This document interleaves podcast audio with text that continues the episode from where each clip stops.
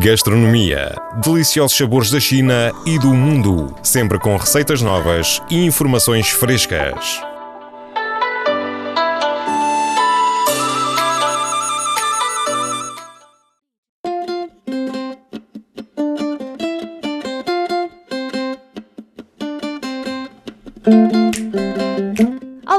Amigos, tudo bem? Sou a Rosana Zhao e estou muito contente por estarmos juntos em mais uma edição de Pelos Quatro Cantos.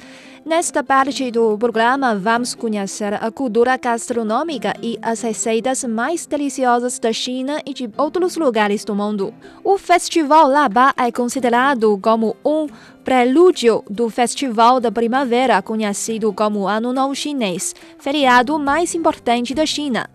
Em chinês, Laba significa o oitavo dia do décimo segundo mês do calendário lunar. Na China, o festival já tem uma história de 1500 anos. De fato, o festival Laba tem dois significados importantes para os chineses, conforme a história. O primeiro é para prestar homenagem aos antepassados e o outro é rezar por boas colheitas e felicidades da família no próximo ano. Segundo a lenda, depois de reunificar o país, o primeiro imperador da China, Qin Shi Huang, marcou o dia 8 de dezembro do calendário lunar chinês como a data para fazer reverência aos antepassados. Desde então, a tradição foi herdada até hoje.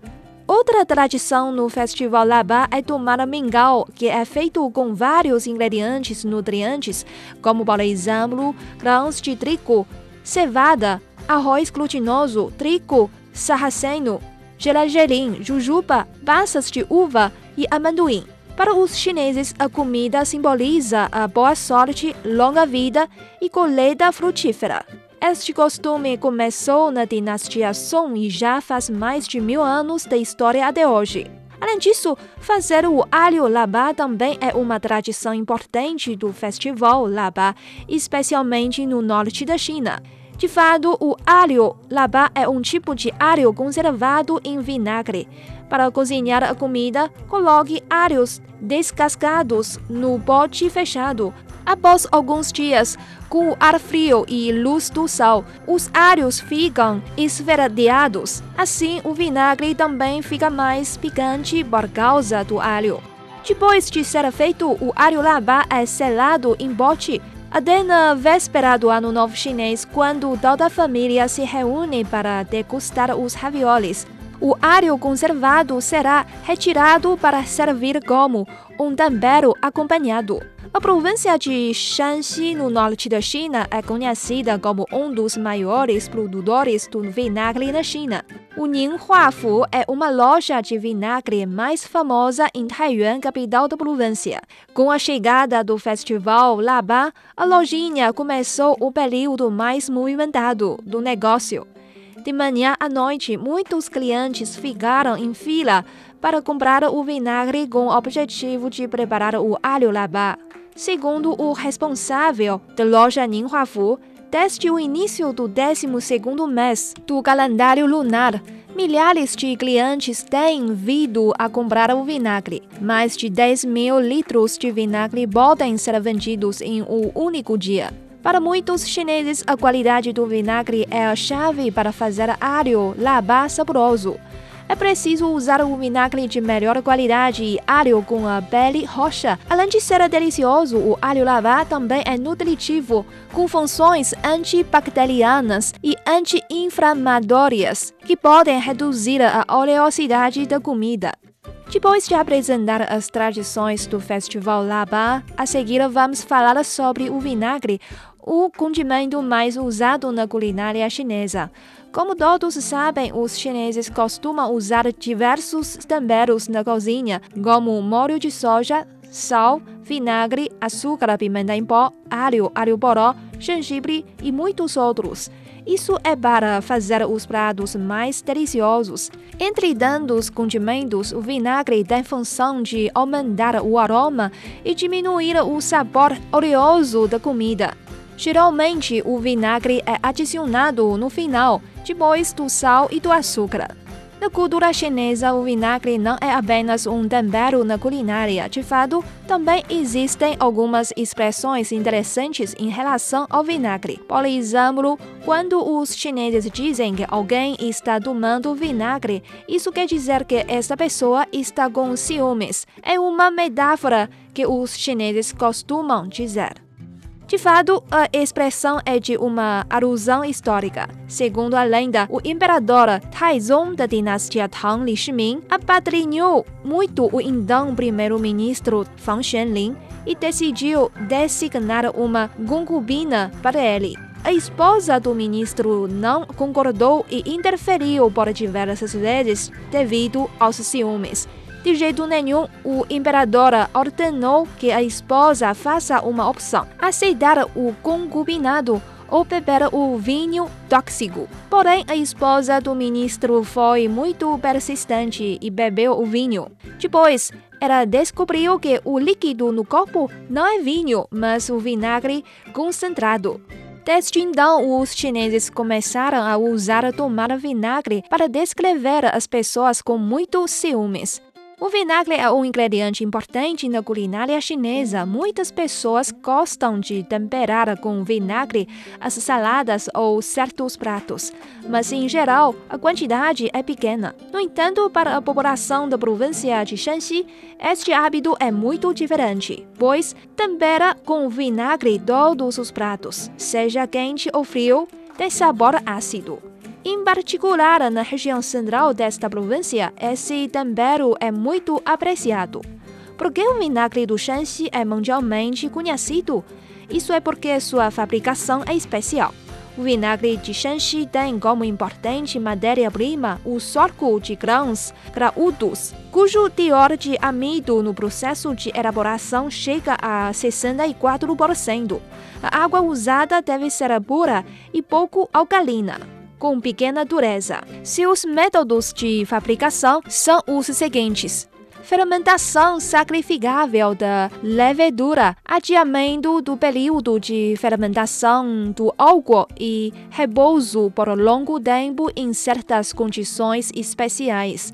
Estes métodos caracterizam o vinagre com uma cor preta e um especial aroma. A preferência dos moradores de Shanxi sobre o vinagre também tem relação com seus hábitos alimentares. As pessoas locais gostam bastante de comer macarrão e os diversos tipos de comidas feitas com farinha. Os alimentos são deliciosos, mas são um pouco difíceis de digestão. O vinagre tem funções de suavizar os vasos sanguíneos e ajuda bastante na digestão. Devido a isso, uma tigela de vinagre é indispensável na mesa dos habitantes locais. Em seguida, vamos conhecer alguns principais métodos de cozinha e os condimentos mais usados na culinária chinesa. Geralmente, a cozinha chinesa tem características seguintes. Primeiro, um prato chinês delicioso deve combinar cor, aroma, sabor e forma. Os ingredientes são todos cortados. Conforme as exigências do prato, podem ser cortados em fatias, cubinhos, tiras, grãos ou picados, a fim de realçar o sabor e deixar o prato mais bonito. Segundo, diversos condimentos são preparados para diferentes sabores, conforme os gostos pessoais, além de eliminar os maus sabores originais de alguns ingredientes. Na culinária chinesa, há vários métodos para preparar a comida, tais como fritar, refogar, assar, cozinhar em água ou a vapor, estufar, escaldar, defumar e entre outros. No preparo de uma delícia, os chineses dão sempre muita atenção à aparência do prato. Depois de cortar os ingredientes, os cozinheiros podem transformá-los em desenhos diversificados conforme as suas cores naturais. Na culinária chinesa, a fritura e o cozimento no vapor são os dois métodos mais usados na cozinha.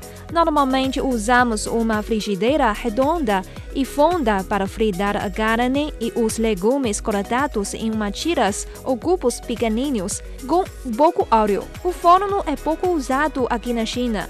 Raramente as cozinhas chinesas possuem um forno, mas há uma exceção que é o pato laqueado, encontrado em restaurantes mais sofisticados. Quando cozinham grande quantidade de carne e frango, os chineses usam sempre o molho de soja, que dá um forte aroma e uma cor de café rosado.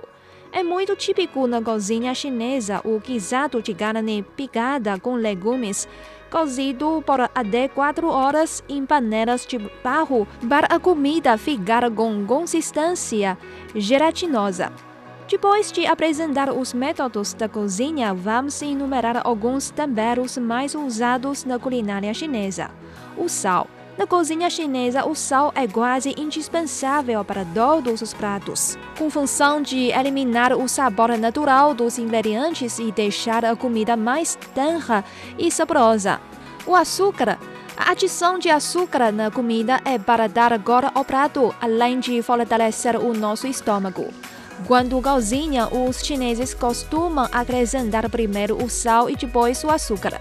O vinagre esse tempero tem função de aumentar o aroma e diminuir o sabor oleoso da comida.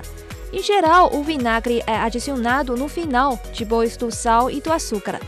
O molho de soja, como já disse antes, é um condimento muito usado na China.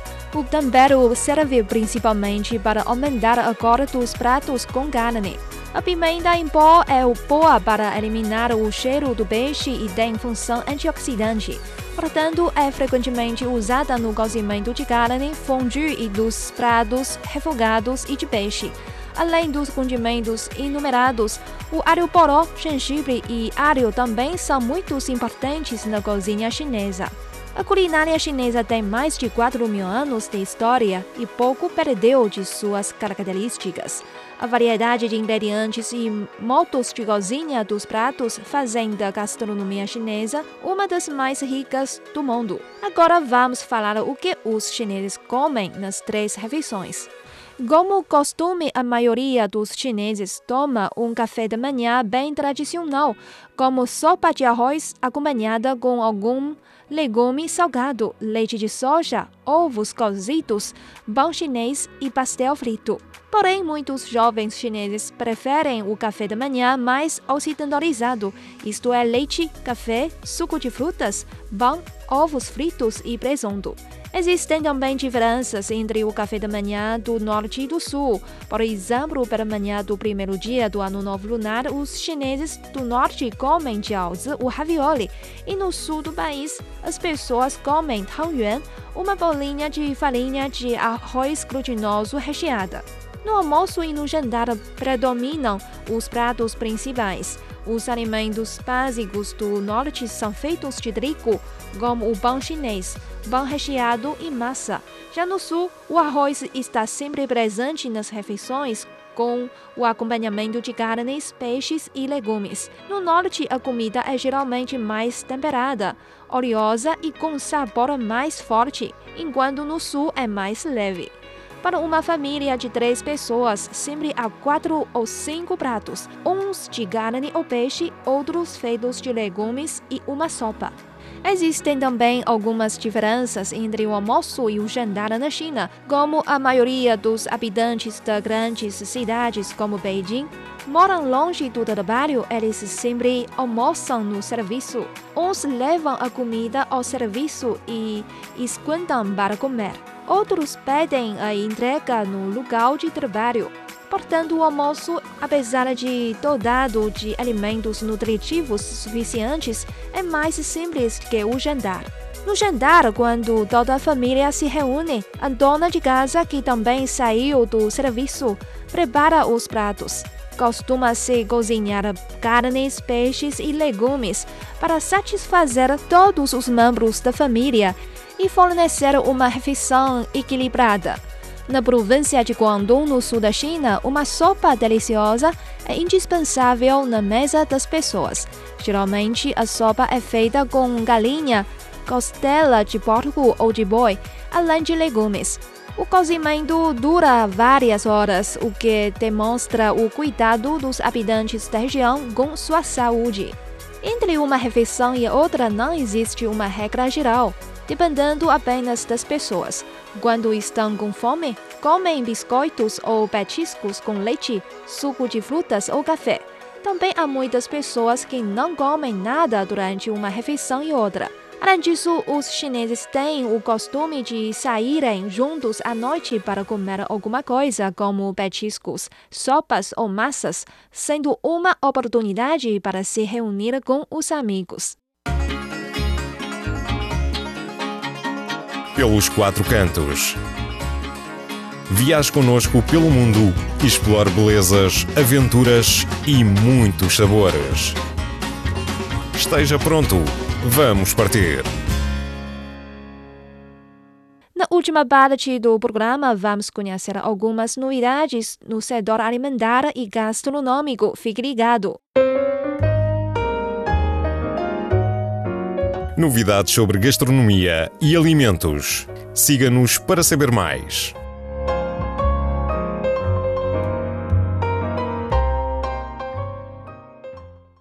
As principais companhias de processamento de alimentos da China registraram um crescimento estável do lucro, informou o Ministério da Indústria de Informatização. As fabricantes com receita anual de mais de 20 milhões de yuans no negócio principal lucraram mais de 485 bilhões de yuans, um aumento anual de 9,4%. As empresas de processamento de produtos agrícolas e secundários lucraram mais de 150 bilhões de yuans, um salto de 14,6% em relação a um ano atrás. O lucro das fabricantes de destilados, bebidas e chá aumentou 5,4% ano a ano, ultrapassando 190 bilhões de yuans no mesmo período. As principais empresas de bebidas alcoólicas da China tiveram alta anual de 8,1% no lucro a mais de 138 bilhões de yuans nos primeiros 10 meses de 2020, informou o Ministério da Indústria e Informatização. Durante o mesmo período, as empresas do tipo com mais de 20 milhões de yuans em receita anual no negócio principal faturaram 663,99 bilhões de yuans, 0,1% a mais que um ano antes, disse o ministério as empresas chinesas de destilados produziram 5,46 milhões de quilolitros no período de janeiro a outubro, uma queda de 10,4% ano a ano. A produção das cervejarias caiu 7,5%, enquanto a das empresas vinícolas cresceu 4,6% ano a ano, no mesmo período a China assegurará a produção de grãos, desenvolverá a indústria de sementes e reforçará a proteção de terras cultiváveis em 2021 para promover a revitalização rural e acelerar a modernização agrícola e rural, disse o ministro chinês da Agricultura e dos Assuntos Rurais, Tang Renjian a China se esforçará para assegurar que a produção de grãos supere os 650 bilhões de quilos este ano, a fim de garantir o fornecimento de alimentos do país, disse o ministro. Para fortalecer a indústria de sementes, a China iniciará a pesquisa de tecnologias essenciais, lançará importantes projetos para o cultivo biológico de sementes e criará reservas de sementes de cultivos e espécies de peixes marítimos e de gado, disse Tang Zhenjian. No período 2021 e 2022, serão construídos 6,66 milhões de hectares de terras de cultivo de alto padrão a cada ano, disse ele. O Ministério também se esforçará para modernizar as cadeias industriais e de fornecimento rurais, estabilizar a recuperação de produção de porcos e melhorar a qualidade e a segurança dos produtos agrícolas, indicou ele. A principal fabricante de bebidas da China, Guizhou Moutai, anunciou na sexta-feira que sua receita deve chegar a 97,7 bilhões de yuans em 2020, um aumento anual de 10%. Estima-se que o lucro líquido atribuído aos acionistas da companhia listada na Bolsa de Valores aumente anualmente 10% para 45,5 bilhões de yuans no período. A empresa produziu mais de 50 mil toneladas de bebidas alcoólicas e o valor de mercado de suas ações atingiu um novo recorde de 2 trilhões de yuans em 2020, revelou Gao Weidong, presidente do conselho.